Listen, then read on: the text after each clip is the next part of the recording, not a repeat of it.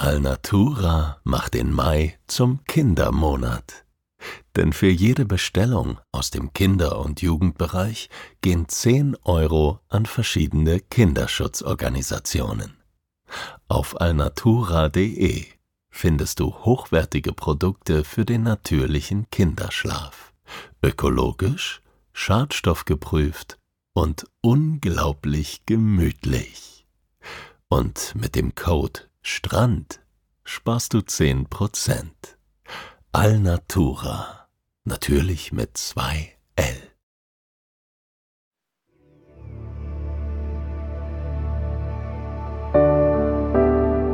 Schlaf gut. Träum was Schönes. Das waren die Worte meines Vaters. Auch er hatte seine Mühe mit dem Einschlafen. Doch wenn er schlief, dann träumte er vom Reisen. Ich erzähle hier von diesen Reisen. So wie es war und so wie es hätte sein können.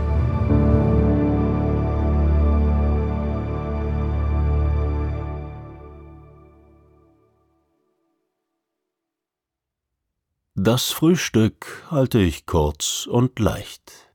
Ein Glas Orangensaft, eine Tasse Filterkaffee. Beides ist überraschend gut.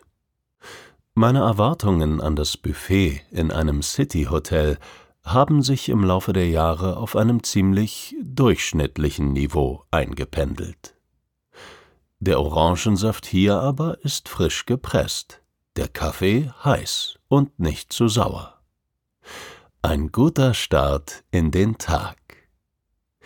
Ich verputze noch zwei Scheiben Toast mit Himbeerkonfitüre und liebäugele mit einem hartgekochten Ei, entscheide mich dann aber dagegen. Denn es zieht mich raus ins Freie, raus aus dem Hotel und auf die Straße. Außerdem bin ich sicher nicht nach Brügge gekommen, um mich beim Frühstücksbuffet schon so vollzuschlagen, dass kein Platz mehr im Magen bleibt. Für die Köstlichkeiten, die in Belgiens, wenn nicht Europas schönster Stadt vermutlich an jeder Ecke auf mich warten. Von meiner Unterkunft ist es nur ein Katzensprung bis zum Brügger Marktplatz, dem Grote Markt. Der Weg ist kurz, reicht aber schon aus, um mich in den Bann dieser Stadt zu ziehen. Normalerweise bin ich vorsichtig mit Superlativen. Wer viel auf Reisen ist, lernt touristischen Schlagwörtern wie schönstes dieses, bestes jenes oder leckerstes solches zu misstrauen. Die Schönheit Brügges allerdings ist fast schon sprichwörtlich. Selbst der unverbesserlichste Vertreter der Glas halb leer Fraktion kommt nicht umhin, das Venedig des Nordens mit offenem Mund und glitzernden Augen zu bestaunen. Brügges gotisch-mittelalterlicher Anmut und Liebreiz sind vor allem das Produkt einer friedlichen Geschichte. Von der Verleihung des Stadtrechts im Jahr 1128 bis heute ist Brügge von Zerstörungen durch Krieg und Naturkatastrophen weitestgehend verschont geblieben.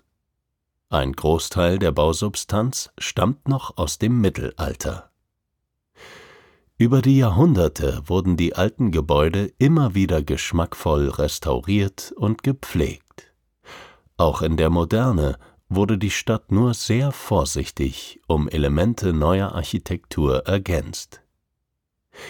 Ich weiß das alles aus einem Prospekt, der auf dem Bett meines Hotelzimmers lag, als ich gestern Nacht angekommen bin. Nicht nur habe ich ihn gleich nach meiner Ankunft durchgelesen, ich trage ihn auch jetzt mit mir über den Grotemarkt, falls ich noch mal etwas nachschlagen will. Der gesamte historische Stadtkern von Brügge gehört zum UNESCO Weltkulturerbe. Ich finde das schier unglaublich.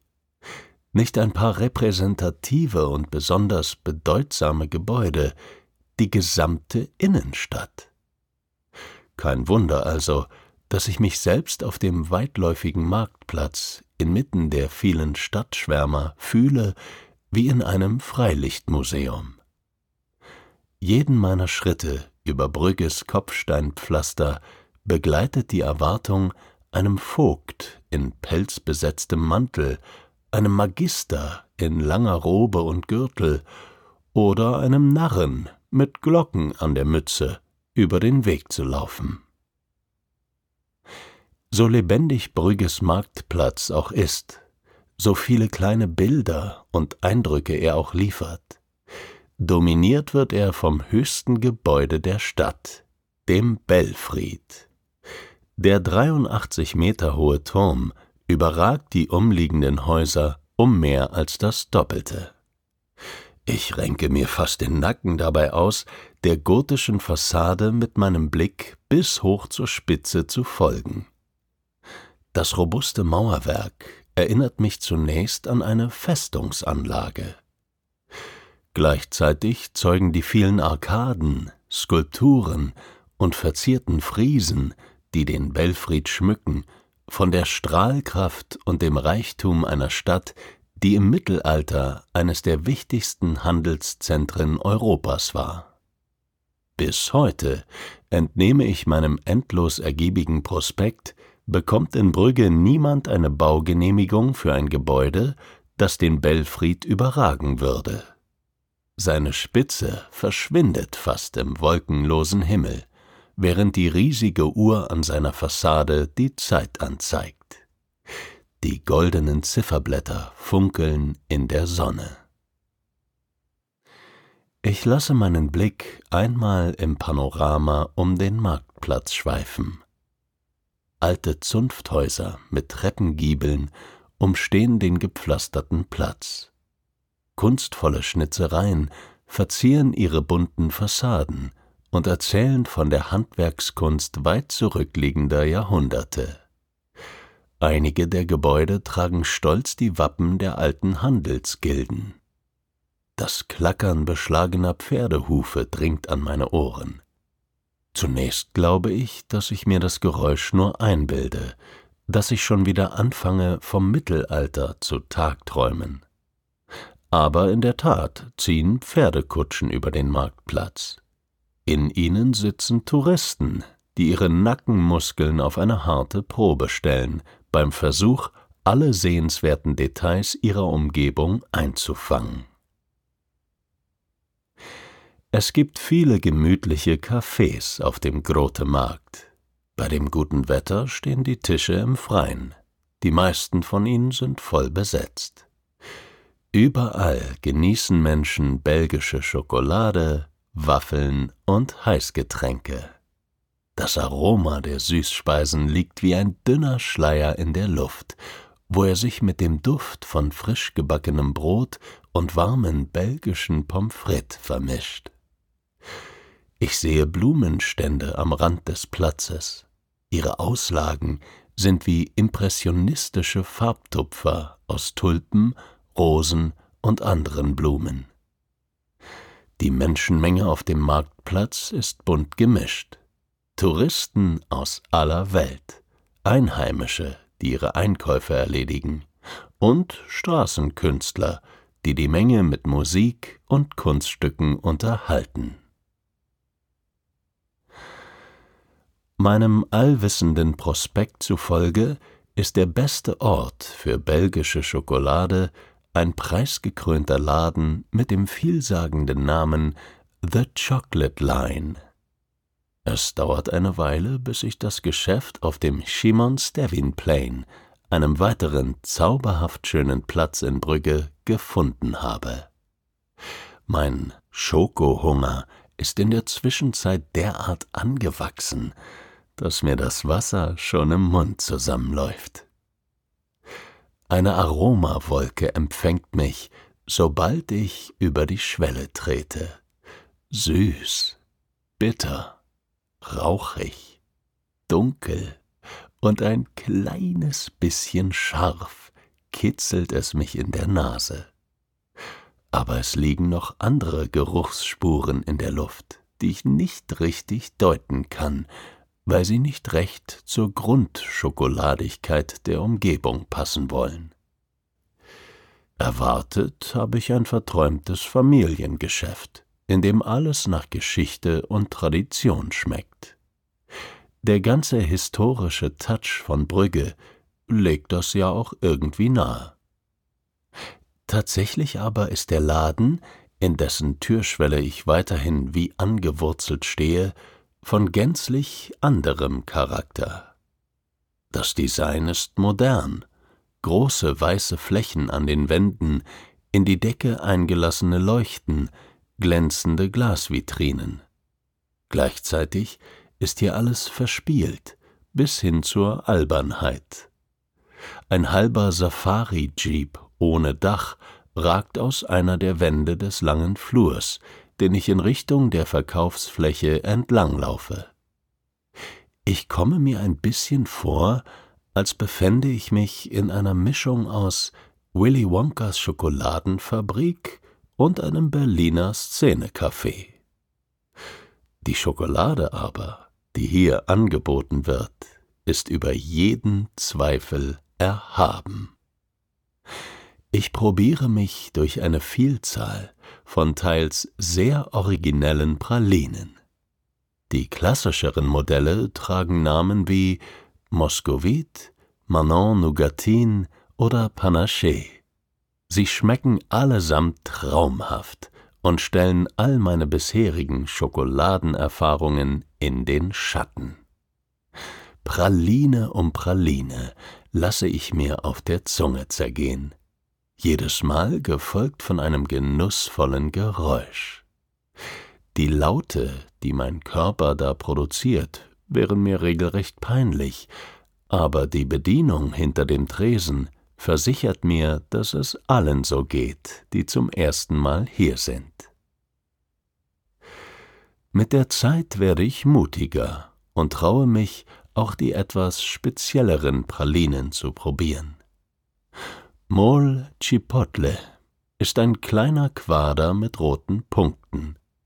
Die Schokolade stammt aus Vietnam und ist mit mehreren Gewürzen und geräucherten Chilis versetzt. Satisfaction ist eine wodkahaltige Praline, die dem berühmten Zungenlogo der Rolling Stones nachempfunden und wirklich knallrot ist. Das absolute Highlight aber ist Miss Piggy, eine zunächst recht unscheinbare Praline mit einem rosa Schweinchen drauf. Sie enthält neben Mandeln vor allem karamellisierten Bacon. Was auf den ersten Blick so überhaupt nicht lecker klingt, entpuppt sich als ein wahrer Geschmackstraum und ist ein kulinarisches Erlebnis, das sich mit nichts mir Bekanntem vergleichen lässt. Mit einer Papiertüte voller kleiner Pralinenschachteln spaziere ich durch die Straßen und entlang der Kanäle von Brügge. Ohne Ziel und ohne jedes Gefühl der Eile. Ich lasse mich einfach treiben und die Eindrücke auf mich wirken. Außerdem mache ich jede Menge Fotos. Wie die meisten Menschen nutze ich auf meinen Städtereisen dafür mittlerweile mein Smartphone. Die Linsen sind so gut, dass es sich für mich kaum noch lohnt, die alte Spiegelreflexkamera mit dem großen Objektiv einzupacken, um sie dann den ganzen Tag an einem Band um den Hals zu tragen. Ein kurzer Griff in die Hosentasche und schon ist der nächste Schnappschuss gemacht. Außerdem bin ich so nicht für jedermann sofort als Tourist zu erkennen. Ich kann in der Masse untertauchen und wirken wie jemand, der schlicht und ergreifend einen Spaziergang macht. Das bilde ich mir jedenfalls ein, und es ist ein schönes Gefühl. Meine treue alte Kamera lohnt sich für mich auch deshalb kaum noch, weil ich eigentlich versuche, so wenige Fotos wie möglich zu schießen.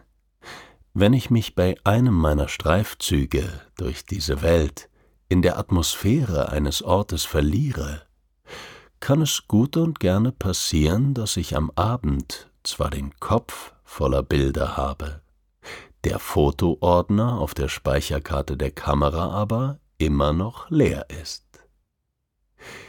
In Brügge sieht das ganz anders aus.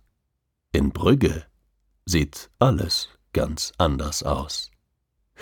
Die meisten Ecken sind so malerisch, dass ich mein Telefon nach einiger Zeit gar nicht mehr zurück in die Hosentasche stecke. Ich behalte es in der Hand und knipse, was mein Daumen hergibt. Da, vor mir, ist wieder so eine alte Brücke aus moosbewachsenen Backsteinen. Das Motiv ist zu gleichen Teilen niedlich und romantisch, im Sinne von Burgruinen und melancholischen Dichtern. Das Wasser des Kanals fließt in lichtkrausen Wellen unter dem runden Bogen der Brücke hindurch. Menschen laufen von beiden Seiten über sie hinweg. Sind es mehr als drei, wird der Platz auf dem Gehweg knapp. Ein kleiner Eselkarren würde hier vielleicht noch durchkommen, denke ich. Einer, der Stoffe aus Flandern zum Markt bringt oder Gemüse aus der Region. Ein Auto hätte keine Chance. In einem kleinen Hinterhof wächst eine Weigelie exakt in der Mitte eines akkurat gepflegten Rasenquadrats aus dem Boden. Die zartrosa Blüten des Zierstrauchs zeichnen sich vor dem groben Mauerwerk des kleinen Wohnhauses ab. Im Schatten unter der Weigelie steht eine dunkle Holzbank, auf der höchstens zwei Menschen gleichzeitig sitzen können. Während ich das Foto schieße, stelle ich mir vor, dass hinter der weiß gerahmten Glastür des Hauses ein altes Ehepaar wohnt, das seinen Ruhestand genießt, indem es auf der Bank unter der Weigelie in seinem Garten gemeinsam Kreuzworträtsel löst. An einer Stelle des Kanals schieße ich ein Foto, dessen Motiv gleich zweimal auf dem Bild zu sehen ist. Ein altes Kontorsgebäude mit Spitzdach und roten Gauben ist von einer kleinen Mauer umgeben, deren graue Steine bis an die Wasserkante reichen. Zwischen Haus und Mauer steht eine riesige Trauerweide, die ihre schweren Äste bis fast auf die Wasseroberfläche hängen lässt. Das Blattwerk des Baumes ist so dicht, dass ich keinen Stamm sehen kann. Es macht den Anschein, als würde die Weide direkt aus dem mittelalterlichen Gebäude wachsen.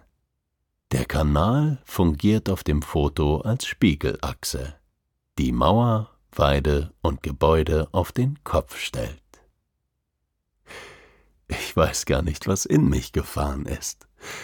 Hier in Brügge ist es schlicht unmöglich für mich, mit dem Fotografieren aufzuhören. Bastkörbe voller Leckereien an den Marktständen, Käse, Muscheln, Trüffel, ein Springbrunnen mit verschnörkelt gearbeiteten Bronzestatuen, ein Laden, in dem sich Flaschen mit belgischen Bieren bis unter die Decke stapeln, eine gestreifte Katze die sich grazil über die Fensterbretter eines Grachtenhauses bewegt, als wäre es das Normalste der Welt.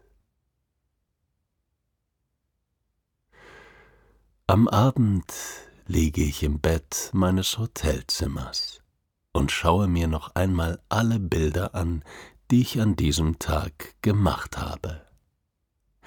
Es sind so viele, dass ich eigentlich aussortieren will, aber ich finde nicht ein Foto, auf das ich verzichten möchte. Ich atme einmal tief durch und lege das Smartphone mit dem Bildschirm nach unten auf dem Nachttischchen ab. Jetzt liegt es neben einer meiner Pralinenschachteln, die schon etwas leerer geworden ist, seit ich zurück im Hotel bin. Was für eine Stadt! Denke ich. und ziehe die Decke bis zum Kinn. Mein Kopf sinkt tiefer in das weiche, perfekt aufgeschüttelte Kissen. Ich mache es mir im Duft frischer Bettwäsche gemütlich und lasse sämtliche Spannung aus meinen Muskeln entweichen. Meine Augen fallen von ganz allein zu. Schon im Halbschlaf höre ich das Klackern von Pferdehufen auf Kopfsteinpflaster. Ich drehe mich in Richtung des Geräuschs und sehe einen Kaufmann auf einem Karren voller Stoffballen auf mich zukommen. Er bedeutet mir mit einer Geste, aufzusteigen. Gemeinsam rollen wir in gemächlichem Tempo durch Brügge, vorbei an den kleinen bunten Häusern, den verträumten Wasserstraßen und über die malerischen Plätze der Stadt. Wir sprechen kein Wort. Der Rhythmus des Wagens schaukelt unsere Körper hin und her. Ein Gefühl der Schwere erfasst mich. In meinem letzten bewussten Moment denke ich, dass dies ein schöner Traum ist. Ich lasse mich hinübergleiten ins Brügge des Mittelalters und in einen tiefen Schlaf.